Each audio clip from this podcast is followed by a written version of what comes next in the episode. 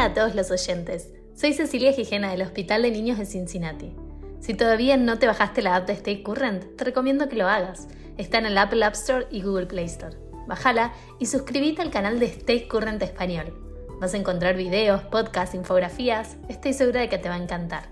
Pero hasta entonces, este es otro capítulo del podcast de Stay Current Español. Que lo disfrutes.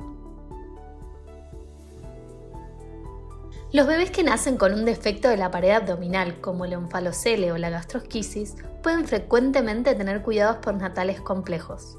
Por eso es que hoy vamos a discutir sobre algunos puntos clave del conocimiento de estas patologías con el doctor Fung Lim, un cirujano pediátrico del Hospital de Niños de Cincinnati y director quirúrgico del Centro de Cirugía Fetal. También, para este podcast, nos acompañan la doctora Lucía Toselli y el doctor Mariana Bosich ambos cirujanos infantiles de Argentina. Lucía es la coordinadora del equipo de cirugía feto-neonatal del grupo de cirugía pediátrica en Fundación Hospitalaria. Hola, ¿cómo están? Y Mariano es uno de los médicos del equipo. Hola a todos. Muy bien, empecemos con una imagen del libro de la gastrosquisis. Acordate que si estás en la app de Stay Current y estás escuchando esto en versión audio, puedes bajar a la descripción donde vas a tener el link para esta y otras imágenes que discutiremos con los doctores a lo largo de este podcast.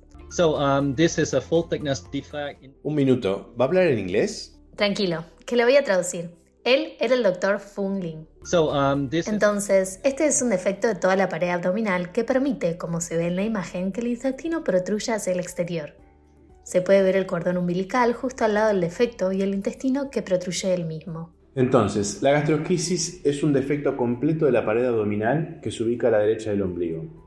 En esta, el contenido abdominal, usualmente el intestino, se encuentra por fuera de la cavidad abdominal, normalmente sin ningún tipo de membrana. El ónfalocele se ubica en el medio del ombligo y normalmente tiene una membrana que cubre este contenido abdominal protruido.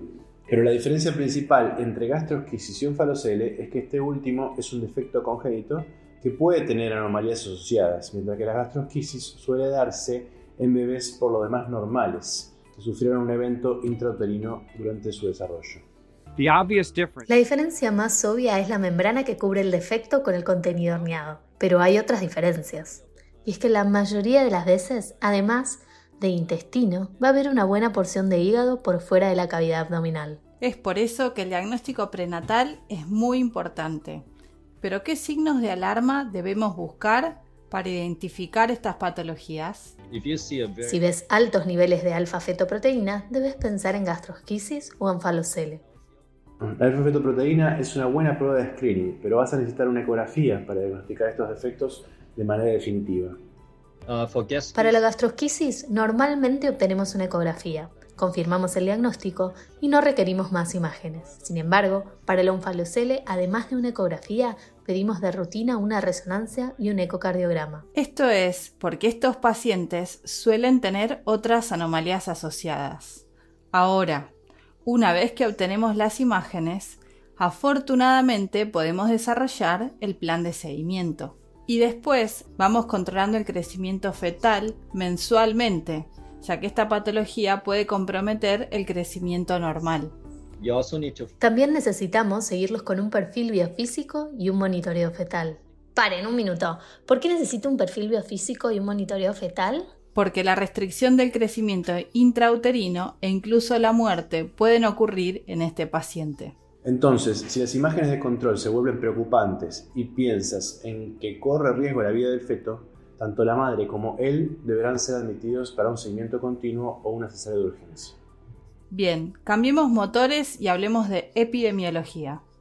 La gastrosquisis afecta a aproximadamente uno de cada 2.200 nacidos vivos, pero ¿qué bebés se encuentran en mayor riesgo de padecerla? Uh, es más común en niños de madres jóvenes, baja paridad e incluso el 75% es el primogénito, así que el 25% es el segundo hijo o subsecuente, y alrededor del 60% son prematuros.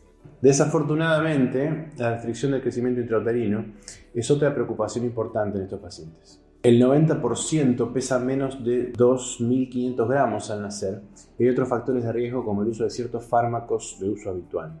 De hecho, es tan simple como Sudafed u otras marcas que contienen pseudoefedrina y acetaminofeno. El odds ratio es de 4.2 veces comparado con la aspirina sola, que es de 2.7.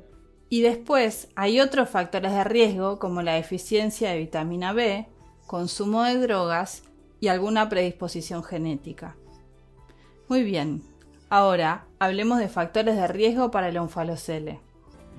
Usualmente las madres tienen una edad más avanzada comparadas con el grupo de las gastrosquisis, con un odds ratio de 3.3.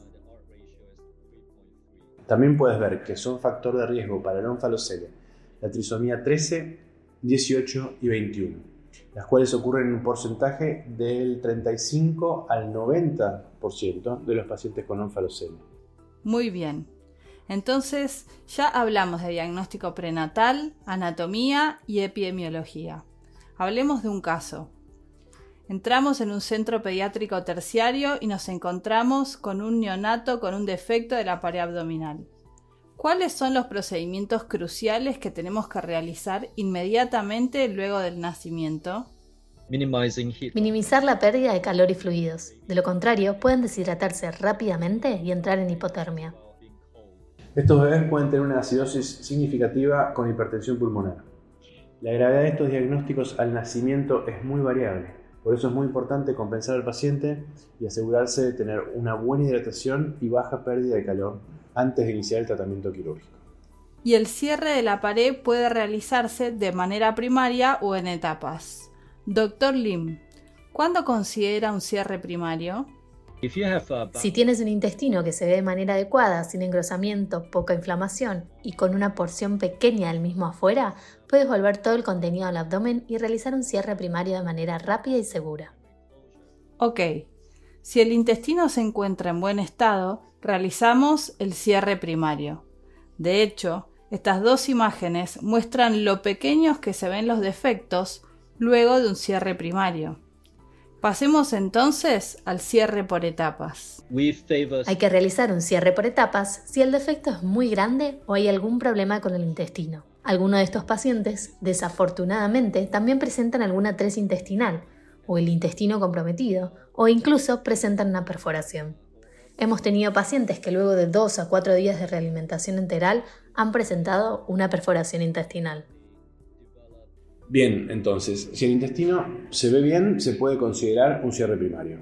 Si en cambio el defecto es muy grande o el intestino se ve mal, debes considerar un cierre en etapas. Pero ¿cómo se hacen las cosas en el hospital de Cincinnati? La mayoría de los bebés en los últimos cuatro años y medio son manejados con un cierre sin suturas. ¿Puede guiarnos por un cierre sin sutura, doctor Lim?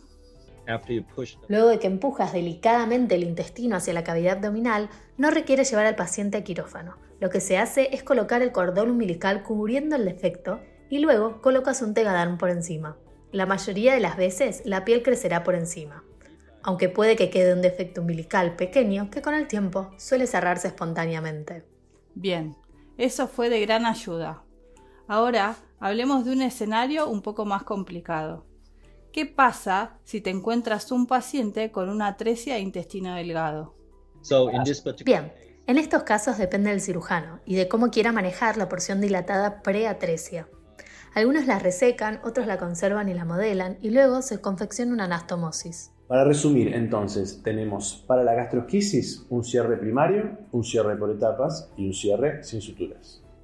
Pasemos ahora a un paciente con onfalocele, sin compromiso respiratorio, ¿Cuál es la mejor opción para esto? Para esto, lo mejor es la reducción por etapas utilizando mallas, para eventualmente empujar todo el contenido hacia el abdomen y suturar las mallas a los bordes de la fascia sin romper la membrana. Seguro escucharon acerca del procedimiento de Clamp's Pitcher o Pitcher Clamp Procedure, o incluso haberlo hecho. Pero en Cincinnati, este procedimiento se realiza de manera algo diferente. Escuchemos al Dr. Lim. Un silo de duoderm puede realizarse de manera muy sencilla por encima de la piel del paciente, como se ve aquí, y luego utilizar los clamps de plástico y secuencialmente ir bajándolos hasta que llegue la piel. Entonces, reducen el intestino secuencialmente con clips de plástico hasta que el bebé está listo para el último paso. y luego llevamos al paciente, el mismo paciente de antes al quirófano, y realizamos un cierre primario diferido de la fascia y la piel. Perfecto, qué buena opción. ¿Y ustedes, Lu, hacen algo diferente en Argentina? En pacientes con hipertensión pulmonar u otro tipo de compromiso cardiopulmonar, en Fundación Hospitalaria en Buenos Aires, Argentina, elegimos realizar un cierre diferido del onfalocele. Escarificamos la membrana y alrededor del año de vida indicamos el uso de un compresor dinámico de onfalocele.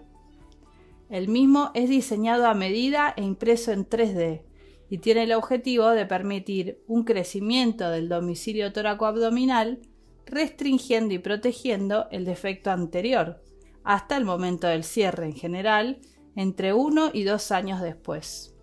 Un aspecto positivo del uso del mismo es que permite un cierre sin requerimiento de parches. Fantástico. Muchas gracias a los doctores por ayudarme en este capítulo de defectos de la pared abdominal. Si te gustó y querés escuchar más de estos podcasts, bájate la app de Stay Current. La encontrás en el Apple App Store o Google Play Store. Y no te olvides de suscribirte al canal de Stay Current Español. Si querés saber algo más o hacer alguna pregunta, siempre puedes empezar una nueva discusión en el foro o comentar abajo de este mismo podcast.